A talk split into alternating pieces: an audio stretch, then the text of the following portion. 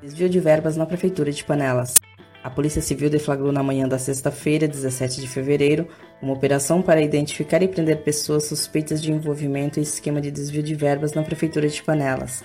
A operação de repressão qualificada foi denominada de Profissão Perigo, um trocadilho com o nome da série de TV e do personagem de ação MacGyver, devido ao nome do funcionário envolvido no esquema.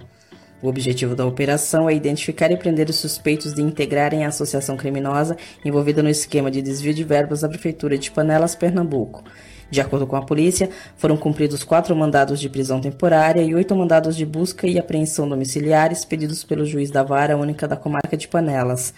O funcionário da prefeitura, principal alvo da operação, fazia parte da Secretaria de Finanças e Tesouraria do município. O mesmo desviava dinheiro público em associação a empresários locais. O grupo criminoso agia através de falsificação de contratos e notas de serviços que não foram realizados. A denúncia partiu da Prefeitura de Panelas por parte do ex-prefeito Sérgio Miranda e contou com a colaboração da atual prefeita Joelma Campos. Em entrevista à rádio local, o ex-prefeito Sérgio Miranda falou sobre o ocorrido. Eu fico triste porque ele traiu a minha confiança, a confiança de várias pessoas, inclusive da família, dentro do município, inclusive do sogro, inclusive eu acho que da esposa, que eu, soubesse